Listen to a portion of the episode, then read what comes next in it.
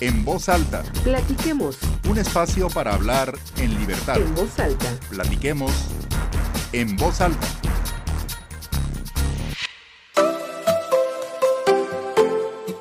Amigos, bienvenidos a este nuevo podcast de En voz alta, ya el cuarto de la serie. Yo soy Luz María Sánchez y me da mucho gusto saber que se encuentran ahí escuchándonos una vez más. Seguimos con nuestra primera temporada de charlas con los grandes amigos periodistas y reporteros para que nos platiquen parte de su trayectoria. Y hoy tenemos con nosotros a Elizabeth Bretón. Bienvenida, Eli. Muchas gracias, Luz María. Nuestra querida Eli, a quien le damos la más cordial bienvenida y me da mucho gusto que nos acompañe porque es una periodista de cepa que se ha fletado por muchos años en esta noble profesión. Ya le preguntaremos, pero creo que ya lleva casi cuatro décadas en esto y que no ha claudicado en ningún momento. Eh, a más de pues 30 años de transitar por diversos medios y también de ejercer la carrera en otros ámbitos de la comunicación social, sigue vigente y dando cátedra a nuevas generaciones en los noticieros de Canal 11, porque también todavía está ahí muy presente trabajando en noticias para darte la bienvenida y dar, la verdad, decirte que es un honor que estés con nosotros, quería yo que nos platicaras, que nos adentraras en lo que ha sido tu trayectoria. Yo te conocí cubriendo Presidencia de la República en el NRM. ¿Por qué no partimos de ese punto y luego vamos a los inicios? Claro que sí. Efectivamente, yo a Radio Mil llegué en los ochentas y estuve mucho tiempo en redacción. Me gusta, si es algo que me gusta mucho es estar en redacción de radio me gusta mucho. En el 88, ya como reportera, en Radio Mil había un escalafón. Primero eras redactor y ya después podías pasar a ser reportero. Pero antes teníamos que hacer redacción. Y yo creo que eso, aparte de todo, te capacita, te enseña a jerarquizar información, a saber dónde está la nota, porque pues vienes de las escuelas y no te dan esa enseñanza trabajo diario en la redacción, pues te abre mucho el panorama. Yo en el 88 cubrí la campaña de la oposición, de la izquierda, de Cuauhtémoc Cárdenas, y luego, paradójicamente, me tocó cubrir parte del gobierno de Carlos Salinas de Gortari. En el 94 pedí mi cambio por unas cuestiones personales, dejé de cubrir presidencia y pedí cubrir oposición porque no se viaja con la oposición. En ese entonces no se viajaba mucho, pero el conductor de la mañana en Radio Milera, Miguel Ángel Granado Chapa. Y sabemos que Miguel Ángel Granado Chapa le daba mucho movimiento a la oposición. Entonces yo pensé que iba a estar en el anonimato. No, mentira, nunca estuve en el anonimato. este, estuve con la oposición y yo creo que también fue otra parte muy importante porque pues te da otro panorama, no todo es el PRI, no todo es eh, lo oficial, ¿no? La oposición empezó a surgir en los noventas muy fuerte, partidos grandes y partidos pequeños, pero ya fue un panorama que se abrió en los medios electrónicos que no existía. La oposición la leíamos en periódicos como La Jornada, Uno más Uno, Excelsior, El Universal, pero los medios electrónicos no le daban tanta cabida. Radio Mil les dio cabida, les dio cabida a la oposición y a un conductor de primera, ¿no? Que era Miguel Ángel Granado Chapa. Imagínate, era como decíamos los estudiantes de la UNAM, la vaca sagrada. Era, era tenerlo en Radio Mil. Yo creo que cualquier medio en ese momento, en los 90, pues se asombraba y quizá envidiaba que tuvieran en el micrófono a, alguien que después hizo trayectoria en Radio UNAM muchos años. Sí. Pero la verdad hay que decirlo, como periodista al frente de un micrófono, también aprendió mucho en Radio Sí, aprendió muchísimo y nosotros pues aprendimos también mucho con él, ¿no? Ya después de eso mm, estuve un rato en la jefatura de redacción en Radio Mil y en el 94 pedí mi cambio a la división cultural, igual por cuestiones personales. He ido relegando ciertas cosas, pero me fui a, la división cultural y ahí me tocó escuchar y participar muy poco en el asesinato de Luis Donaldo Colosio, que fue en el 94. Después vino el asesinato de Ruiz Massieu por ese mismo año. Y en el 94 me retiro de radio y entonces me paso al otro lado, me paso a las áreas de comunicación social del gobierno. En el 95 llego, bueno, hago un, paréntesis, en el 94 me enrolé en un proyecto con el periódico Suma y fue cuando incursioné un poco en, este, en lo que es la prensa escrita y cubrí Cámara de Diputados, la elección de Ernesto Cedillo Este, me tocó en la Cámara de Diputados. Mi paso por un periódico fue muy corto, cuatro o cinco meses. Y entonces en 1995, en marzo de 1995, llego a las áreas de comunicación social. La primera fue Semarnat. Al frente estaba Julia Carabias. Y del 94 ahí estuve tres años y pues el gusanito de la radio. Me regreso a Grupo Asir. Estuve en Grupo Asir poco también, como un año en la jefatura de, de, redacción con este, me invitó un ex jefe que quiero mucho, que le aprendí mucho, que ya no está con nosotros, a Edmundo Santos Escobedo, fue mi jefe en Radio 1000 y luego él me llamó para irme junto con Eduardo Pasquel a, a Grupo Asir, en donde estuve un año. Y después de ahí salí y regresé otra vez al gobierno ahora en un, con los chavos, a trabajar con los chavos en la escuela de diseño de Limba, que depende de, del área de cultura del gobierno federal, en donde estuve tres años. Y después de ahí, muy alocada yo, me fui eh, al Estado de México, al área de publicidad. Pero iba, iba y venía todos los días de Toluca a la Ciudad de México y viceversa. Ahí estuve tres años, regresé y ya estuve en Sede Sol, de Sol me fui al CENTE, del CENTE me fui gobierno de la ciudad donde estuve en, en un trabajo maravilloso.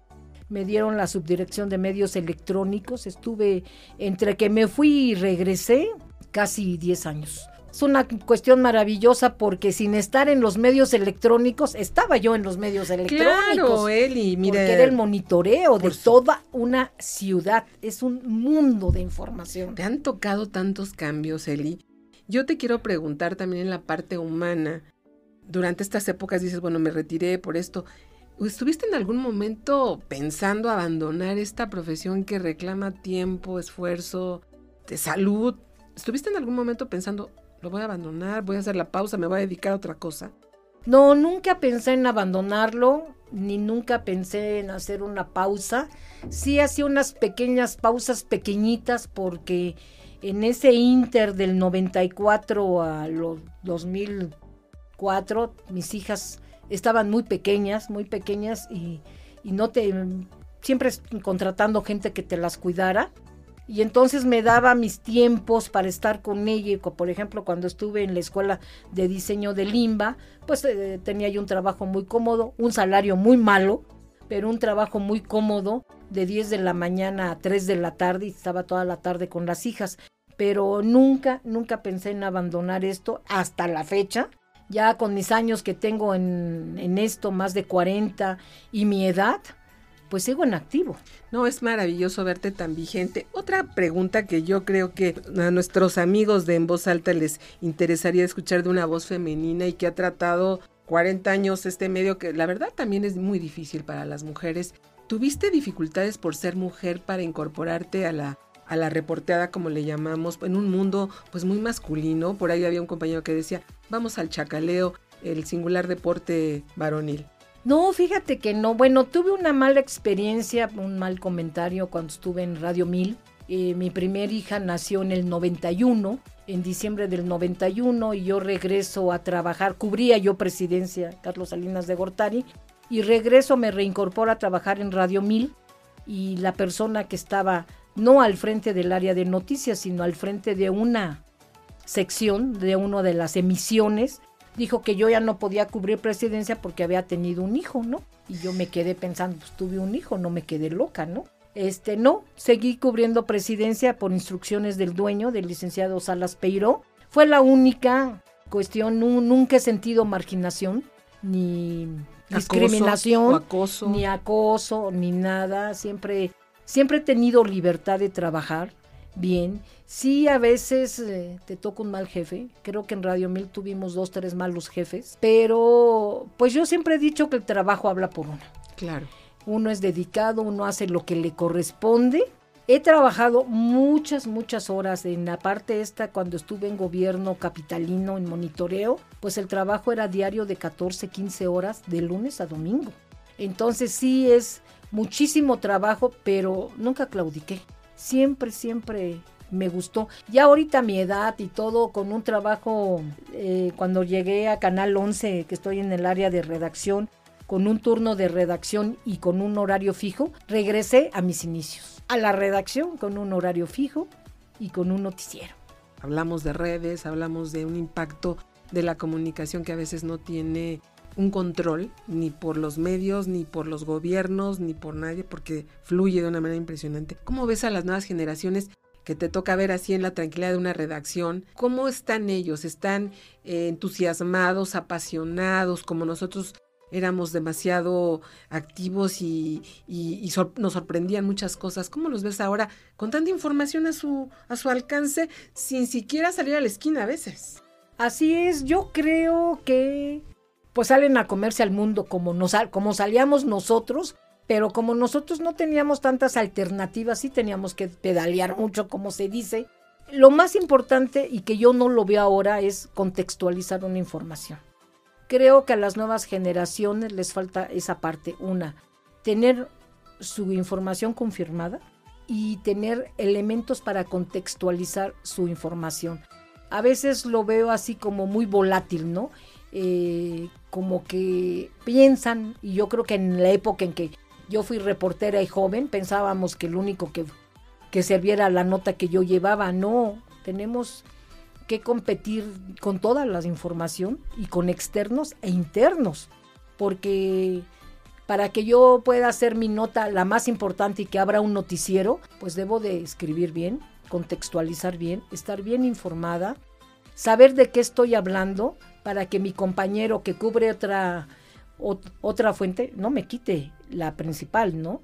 La competencia es más interna que externa y a veces los, las nuevas generaciones no las veo así.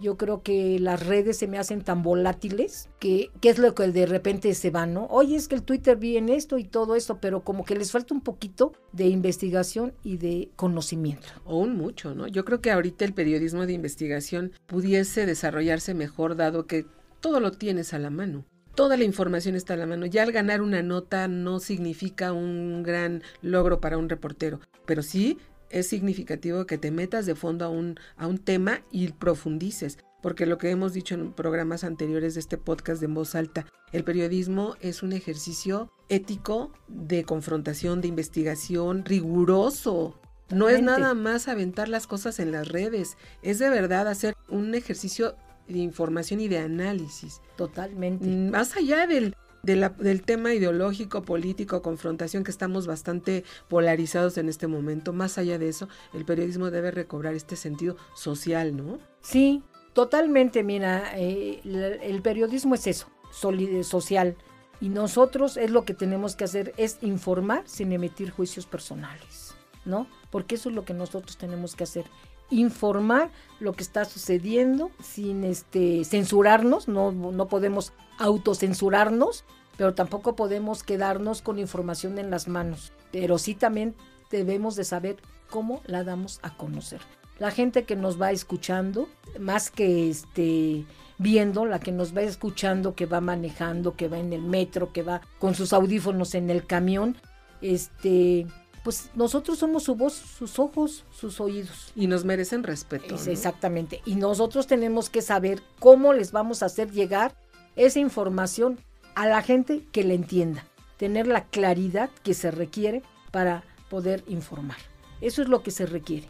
Pues Elizabeth Bretón, Eli Bretón, querida, te agradezco muchísimo estos minutos allí para pues, dar a conocer estas reflexiones, estas anécdotas, estas vivencias, amigos de voz alta, de una persona que de verdad es un privilegio que la escuchemos aquí viva, vigente y plena profesionalmente. Muchas, gracias. Muchas gracias. Les agradezco que nos sigan en los próximos programas en donde pues vamos a seguir conversando con colegas y también vamos a ir buscando temas, temas de interés para todos, porque como lo hemos mencionado, se trata de hacer una comunicación y un periodismo con sentido social. Si tienen algún comentario o sugerencia pueden escribirnos al correo de vozb.gmail.com o seguirnos en Twitter arroba en voz alta.